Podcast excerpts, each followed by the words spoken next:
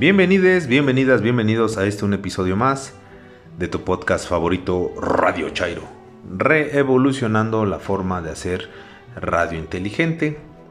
Radio Chairo es un podcast semanal, autogestionado, libre y autónomo que busca difundir ideas y sobre todo generar inquietudes en diversas áreas del conocimiento. Agradecemos sus comentarios, sugerencias e interacciones. En Twitter aún nos localizan en arroba Radio Chairo Será un verdadero placer leerles e interactuar con todos ustedes. En esta ocasión, en Cuentos en 2x3, Filemón y Bausis, del poeta romano Ovidio, una historia de dioses vengativos que destruyen una ciudad, orgullos heridos y de fondo una hermosa historia de humildad y amor no digno de los dioses. En Cuentos del Mundo, los cisnes salvajes en voz de Vladimira. De Hans Christian Andersen. Acompañemos a Elisa al reencuentro con sus hermanos y seamos testigos de lo que fue capaz de hacer para romper el hechizo. Si no saben de qué les hablo, en el capítulo anterior está la primera entrega de esta historia. En disertaciones de psicología, Karen Rodríguez hace un análisis del simbolismo de este cuento de los cisnes salvajes, basado en el psicoanálisis, patriarcado, acoso, sacrificio y secretos. Una cápsula bastante incendiaria. Gracias Karen por incendiar nuestros oídos, pero sobre todo nuestras conciencias. Y para finalizar en la reseña literaria, El corazón de las tinieblas de Joseph Conrad, una novela de 1899 en voz de Gabriela, quien además nos da una breve semblanza del autor, novela inspirada en hechos reales, con una crítica abierta al colonialismo europeo en África. Genocidio, atraco y qué más les puedo decir. Sin más por el momento, comenzamos.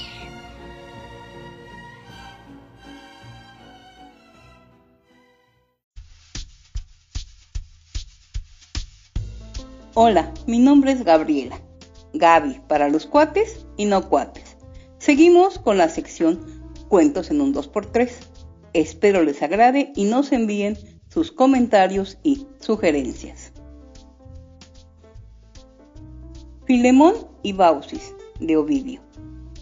Júpiter, el padre de los dioses, acompañado de su hijo el dios Mercurio, ambos con el aspecto humano de unos caminantes, se presentaron un día en tierras de Bitinia a mil casas se dirigieron buscando alojamiento y mil casas les cerraron las puertas. Únicamente los acogieron una pareja de ancianos, ella llamada Bausis y él Filemón. Vivía este matrimonio en una humilde choza con techo de juncos y cañas en las que habían envejecido y soportado con resignación la pobreza. Y nadie era allí señor ni siervo, pues eran ellos los que ordeñaban y los que obedecían, además de que ordenaban. Cuando los moradores del cielo llegaron a la humilde morada y, agachando la cabeza, entraron por la pequeña puerta, Filemón les invitó a descansar, preparándoles un asiento sobre el que Bausis colocó un tosco paño. A continuación, la anciana removió las brasas del hogar, reavivó el fuego con hojas y cortezas e hizo nacer las llamas soplando con su débil aliento. Partió unos trozos de leña y ramas secas, las colocó bajo un pequeño caldero y cortó después las hojas de un repollo que su esposo había recogido en el huerto. Este, a su vez, alcanzó con una horca un lomo de cerdo curado y añejo que colgaba de una viga. Cortó unas lonchas y las echó en el agua hirviendo. Y mientras entretenían con su charla a la espera, llenaron de agua caliente una artesa de madera y lavaron los pies polvorientos de los caminantes. En medio de la choza había un lecho con un colchón de hojas de algas del río, al que recubrieron con un cobertor de tela pobre y vieja, pero que solo usaban en los días de fiesta. Y los dioses se recostaron en él. La anciana, con la falda remangada, puso la mesa con movimientos temblorosos y como de las tres patas de la mesa una era más corta, para nivelarla colocó un pedazo de barro cocido y después la limpió con verdes hojas de menta. Sirvieron aceitunas, otoñales cerezas de cornejo, aliñadas con salsa y achicoria silvestre, rábanos y queso, y huevos levemente volteados sobre brasas, todo ello en cacharros de barro. Trajeron después un recipiente grande de barro y vasos de madera recubiertos en su interior de rubia cera. La espera fue corta. Del hogar llegaron las viandas calientes y también trajeron vino no muy añejo que, apartado un poco de lado, dejó paso a los postres. Ahora fueron nueces, higos secos mezclados con arrugados dátiles, ciruelas y manzanas perfumadas y cestos de uvas recogidas de purpúreas vides. Y, en medio, un blanco panal. A todo esto había que añadir sus rostros amables y su trato solícito y generoso. Mientras tanto, vieron que el recipiente del que habían bebido varias veces se volvió a llenar misteriosamente y el vino aumentó por sí solo. Y, asombrados por este hecho insólito, Bausis y Filemón pronunciaron plegarias llenos de temor y pidieron perdón por la pobreza de los alimentos y del servicio. Solo tenían un ganso, guardián de la minúscula casa, que los dueños pensaron sacrificar para los divinos huéspedes, pero el animal corrió veloz aleteando, burló la persecución de los ancianos y al fin se refugió junto a los dioses. Estos les prohibieron matarlo y les dijeron, somos dioses, y esta comarca impía sufrirá el castigo que se merece. Pero a ustedes se les concede salvarse de esta catástrofe. Abandonen esta casa y sigan nuestros pasos hasta la cumbre de la montaña. Los dos obedecieron y, precedidos por los dioses, avanzaron lentamente apoyados en sus bastones, frenados por el peso de los años, fatigados por la interminable cuesta. Cuando les separaba de la cumbre una distancia como de un tiro de flecha, volvieron atrás la mirada y vieron que todo estaba negado bajo las aguas de un pantano y que solo quedaba su casa. Mientras lo contemplaban admirados y lloraban la suerte de sus vecinos, aquella vieja y pequeña choza se transformó en un hermoso templo. Las columnas sustituyeron a los postes. La paja se volvió amarilla, convertida en un tejado de oro. Las puertas aparecieron esculpidas y el suelo de mar. Y entonces Júpiter pronunció estas palabras. Digan ustedes, venerables ancianos, qué es lo que desean. Tras consultar brevemente con Baucis, Filemón manifestó a los dioses su deseo común. Pedimos ser sus sacerdotes y cuidar su templo, y puesto que hemos pasado juntos y en paz nuestros años, que la misma hora nos lleve a los dos, que no vea yo nunca la tumba de mi esposa, ni tenga ella que enterrarme a mí. La petición fue atendida. Mientras tuvieron vida, fueron los guardianes del templo. Luego, ya debilitados por la edad, cuando se encontraban un día ante los sagrados peldaños del templo, vio Bauces que a Filemón le salían ramas y hojas, y el anciano Filemón vio también cubrirse de ramas y hojas a Bauces. Y mientras las copas de los dos árboles crecían sobre sus rostros, siguieron hablándose el uno al otro y a la vez exclamaron, Adiós esposa, adiós esposo. Y, al mismo tiempo, la corteza recubrió y ocultó sus bocas.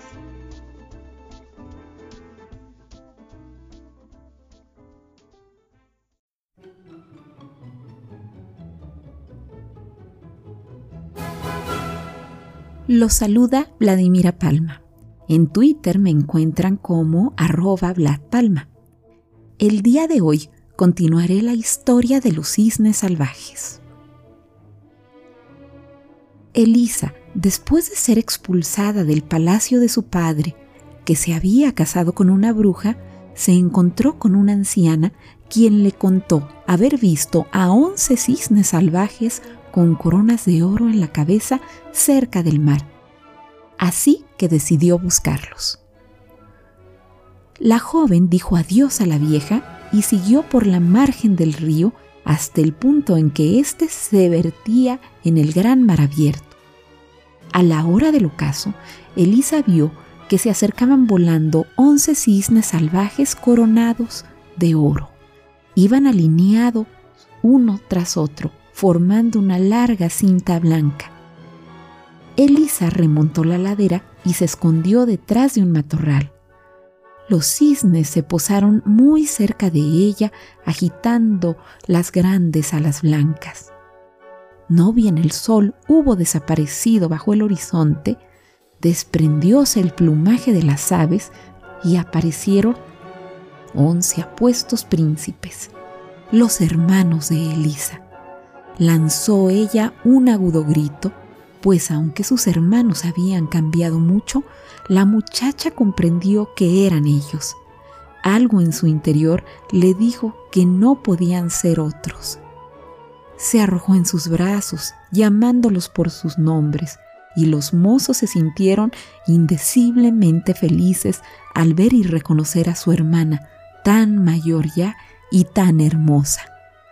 Reían y lloraban a la vez, y pronto se contaron mutuamente el cruel proceder de su madrastra. Nosotros, dijo el hermano mayor, volamos convertidos en cisnes salvajes mientras el sol está en el cielo, pero en cuanto se ha puesto, recobramos nuestra figura humana. Por eso debemos cuidar siempre de tener un punto de apoyo para los pies a la hora del anochecer pues entonces si volásemos hacia las nubes, nos precipitaríamos al abismo al recuperar nuestra condición de hombres. No habitamos aquí. Allende el océano hay una tierra tan hermosa como esta, pero el camino es muy largo, a través de todo el mar, y sin islas donde pernoctar. Solo un arrecife solitario emerge de las aguas justo para descansar. Mañana nos marcharemos de aquí para no volver hasta dentro de un año. Pero no podemos dejarte de este modo. Uno de sus hermanos preguntó, ¿te sientes con valor para venir con nosotros? Mi brazo es lo bastante robusto para llevarte a través del bosque y no tendremos entre todos la fuerza suficiente para transportarte volando por encima del mar. Sí, llevadme con vosotros, dijo Elisa.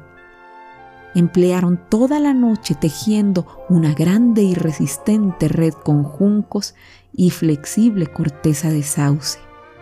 Tendióse en ella Elisa y cuando salió el sol y los hermanos se hubieron transformado en cisnes salvajes, cogiendo la red con sus picos, echaron a volar con su hermanita que aún dormía en ella y se remontaron hasta las nubes.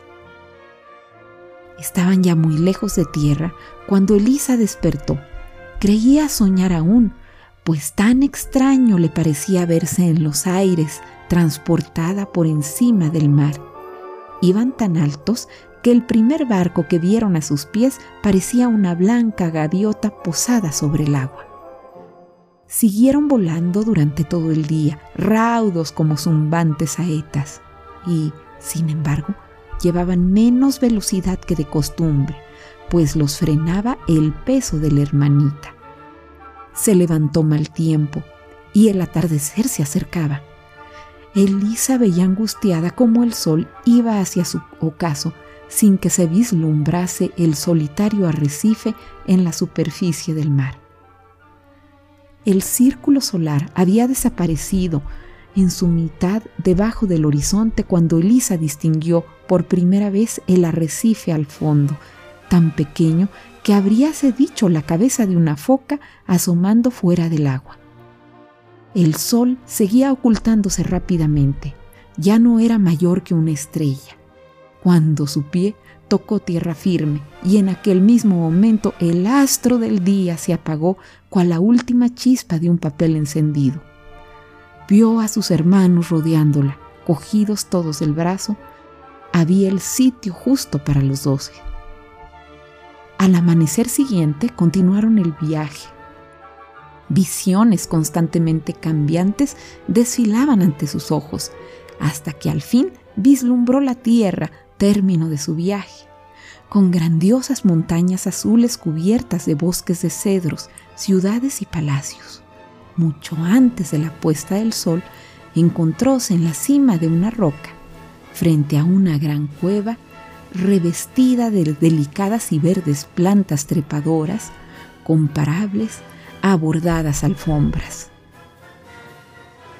Vamos a ver lo que sueñas aquí esta noche, dijo el menor de los hermanos, mostrándole el dormitorio. ¿Quiera el cielo? Que sueñe la manera de salvaros, respondió ella. Y he aquí que le pareció como si saliera volando a gran altura hacia el castillo de la hada Morgana. El hada, hermosísima y reluciente, salía a su encuentro. Tus hermanos pueden ser redimidos, le dijo, pero ¿tendrás tu valor y constancia suficiente? ¿Ves esta ortiga que tengo en la mano?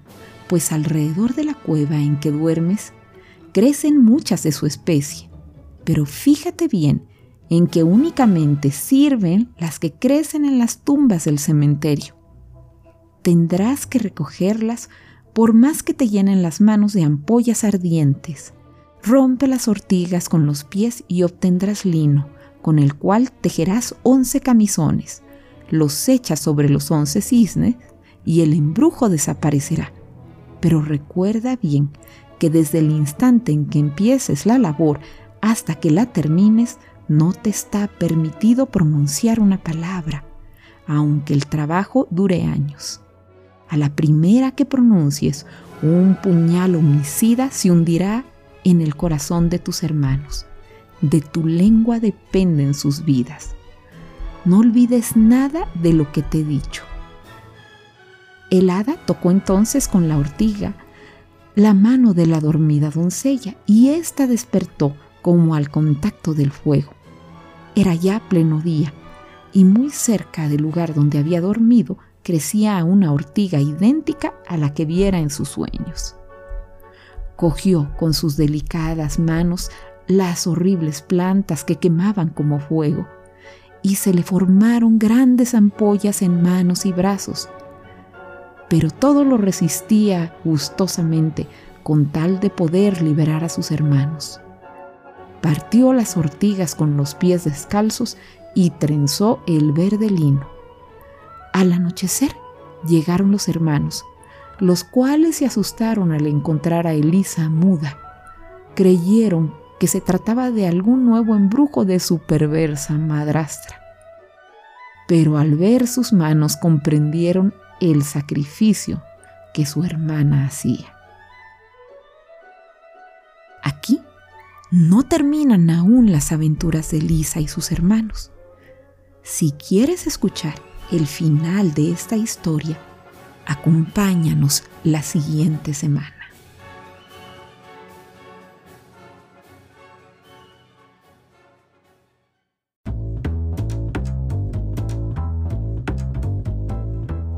Hola amigos de Radio Chairo, soy Karen Rodríguez en estas disertaciones de psicología, regresamos con el análisis de cuentos infantiles.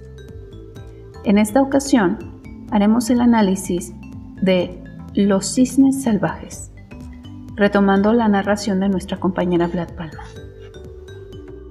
Les recuerdo, como lo hemos dicho en otras ocasiones, el análisis de los cuentos infantiles está basado en la teoría psicoanalítica mismo que puede ser interpretado desde diferentes maneras, debido a que los simbolismos pueden tener diversos significados en las distintas culturas. Aunque sabemos que algunos son coincidentes, la interpretación también depende de la corriente teórica utilizada. Para el análisis de los cisnes salvajes, tomaré en cuenta los siguientes puntos. 1. La madrastra. 2 la hija adolescente. 3. La mujer y el sacrificio. 4.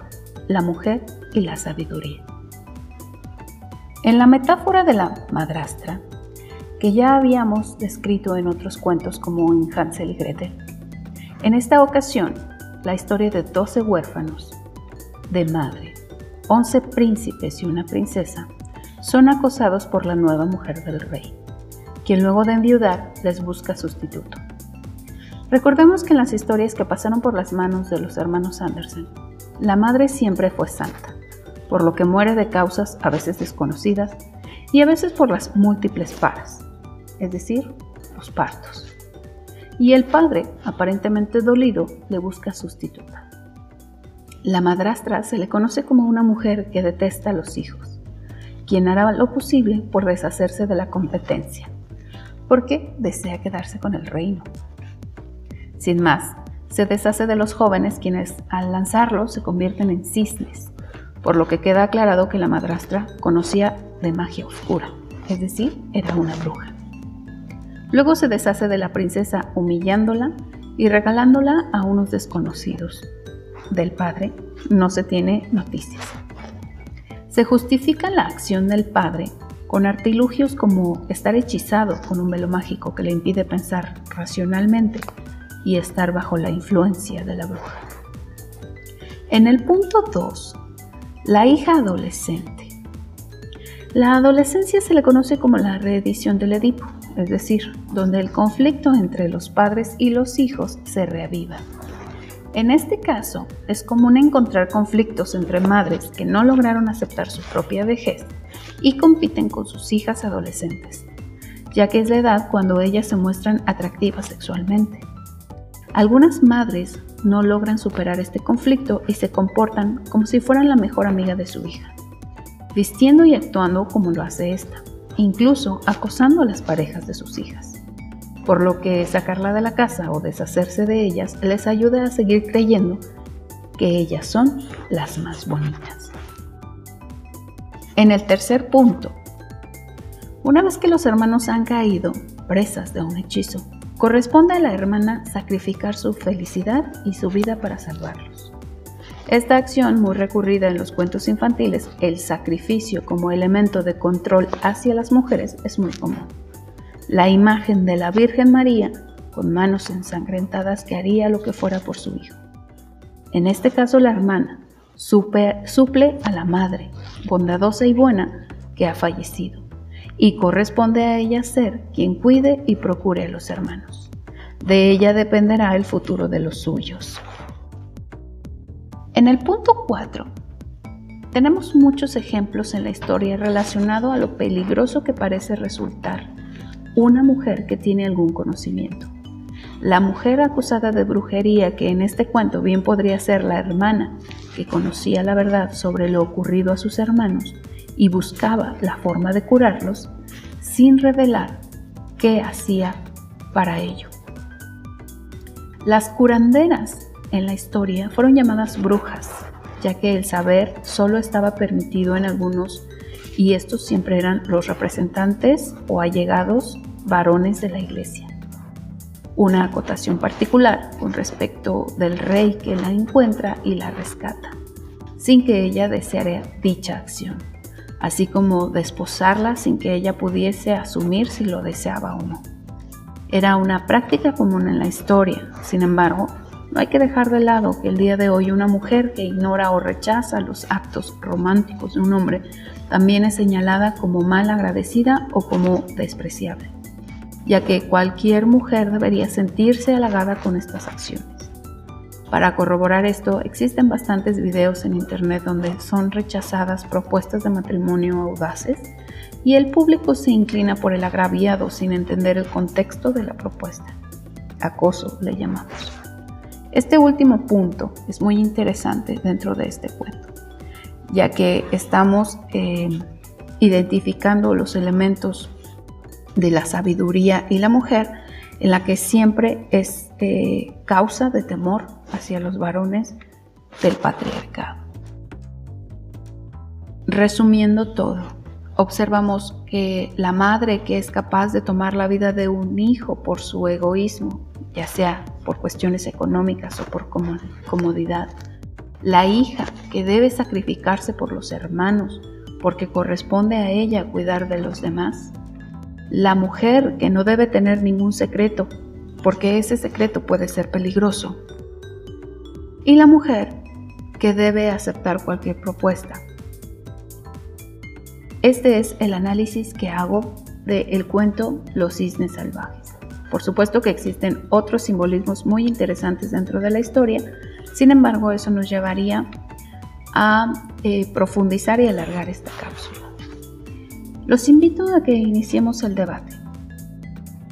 Soy Karen Rodríguez, me encuentran en Instagram en arroba Karen Kiowa y en el blog en 500 palabras WordPress.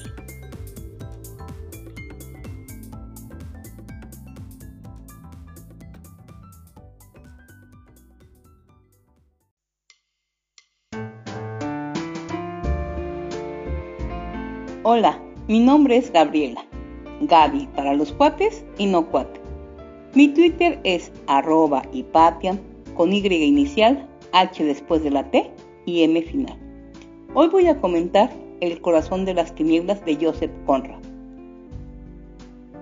Nacido como Joseph Theodor Konrad Korseniowski en Polonia o Ucrania, Joseph Conrad fue un escritor atípico Desarrolló su talento a, una edad bastante tardía y escribió toda su producción literaria en inglés, lengua que aprendió leyendo a Shakespeare.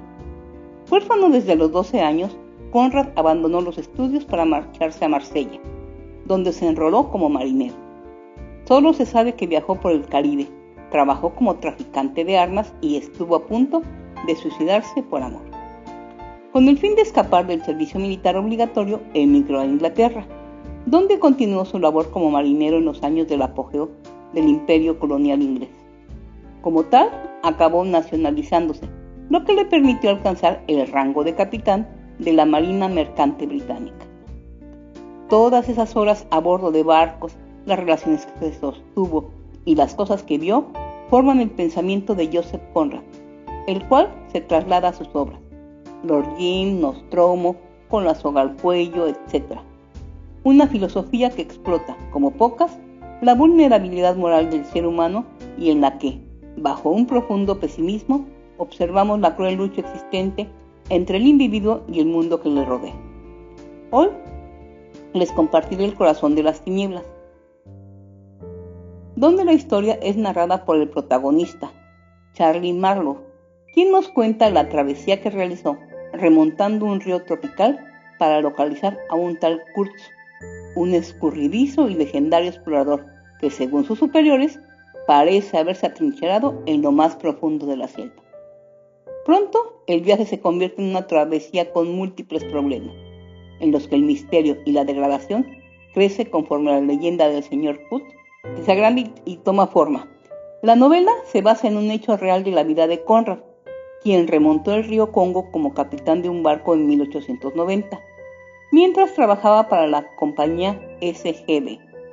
Allí, en medio de la explotación y genocidio que los colonos llevaron a cabo en el Estado Libre del Congo, coto privado del rey Leopoldo II de Bélgica, Conrad quedó verdaderamente traumatizado, queriendo relatar el horror de su experiencia en un libro en el que, por otra parte, y pese a los paralelismos entre autor y protagonista, no se citan lugares ni personajes reales.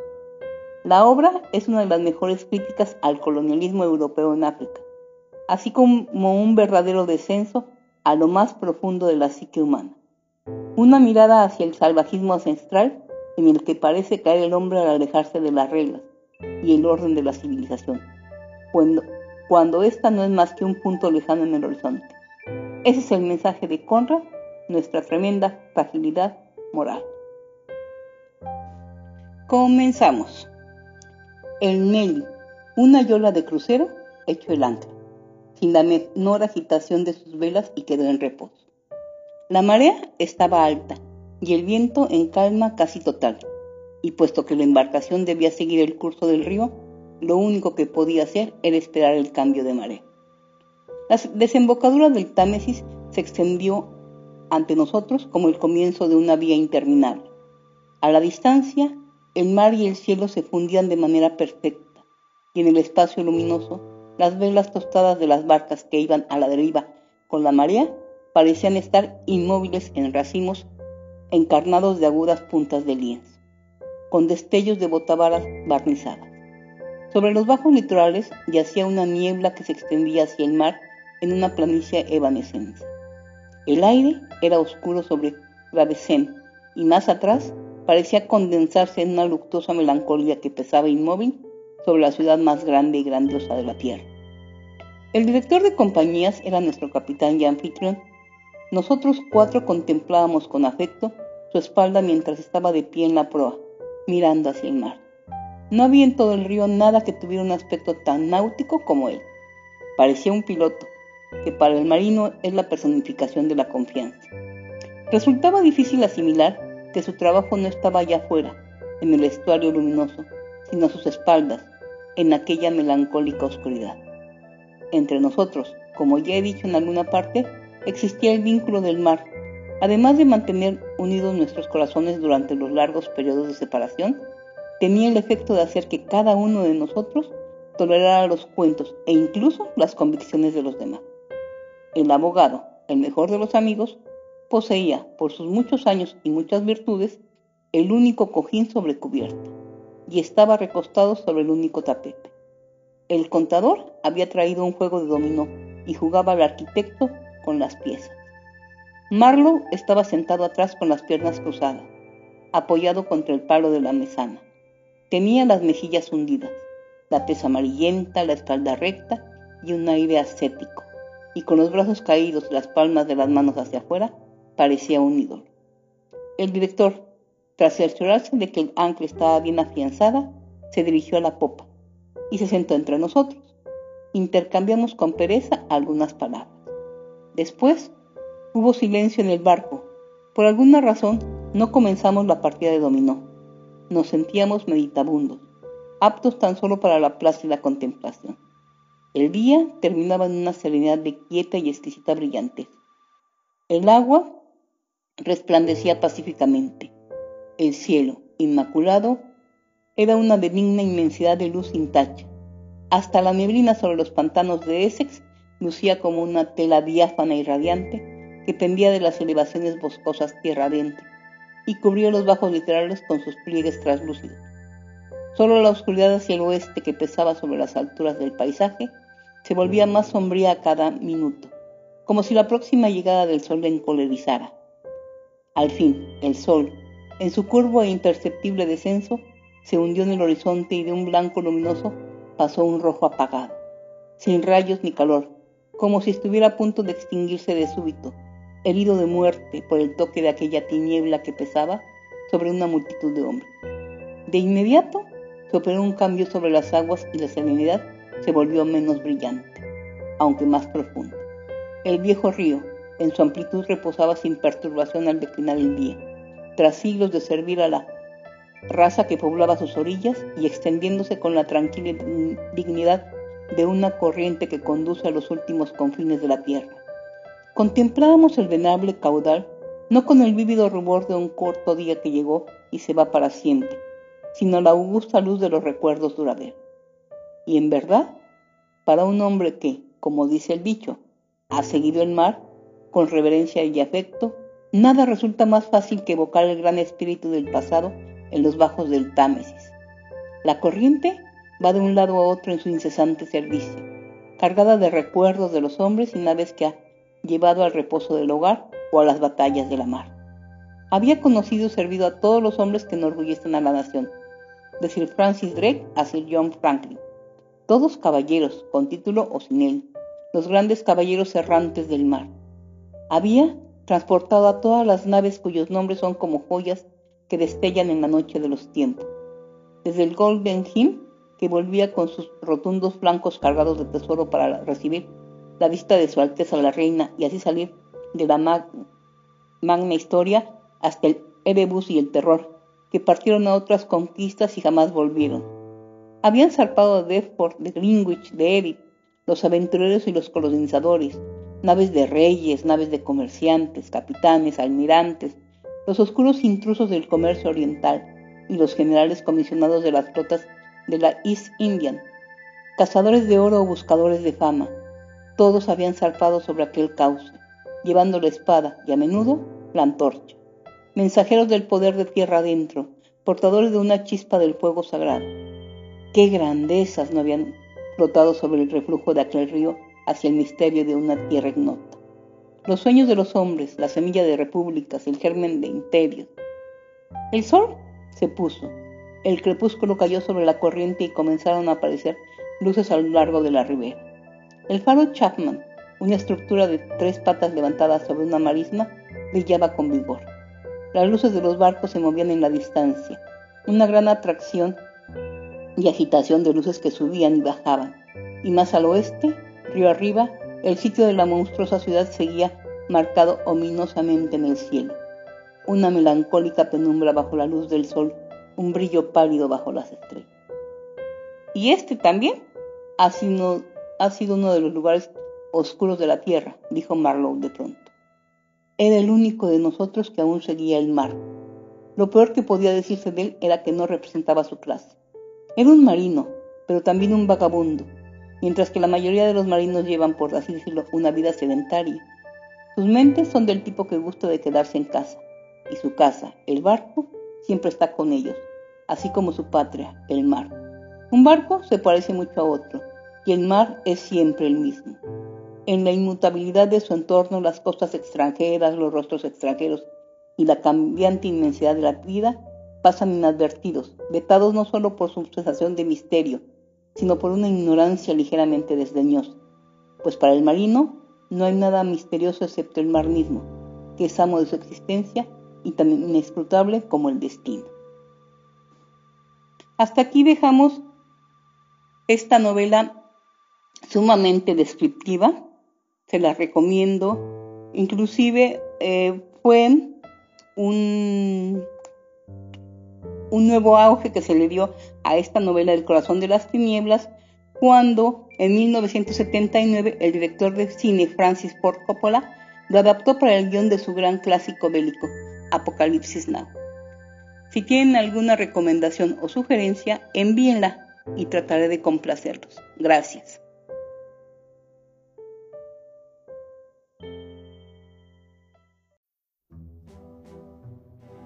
Agradecemos sus comentarios, sugerencias e interacciones. En Twitter nos localizan en arroba Radio Chairo. Está abierto el debate acerca de los simbolismos que Karen habló en su sección de disertaciones de psicología, en el cual nuevamente realizó un análisis de un cuento que Vladimira nos está relatando de los cisnes salvajes. Por favor, ahí en Twitter abran el debate, platiquemos de este tema. Patriarcado, acoso, sacrificio y secretos. De este cuento de Hans Christian Andersen. Sin más por el momento, los dejo. Excelente inicio de semana. Recuerden mi recomendación personal. Hagan el amor y no la guerra. Hasta la próxima.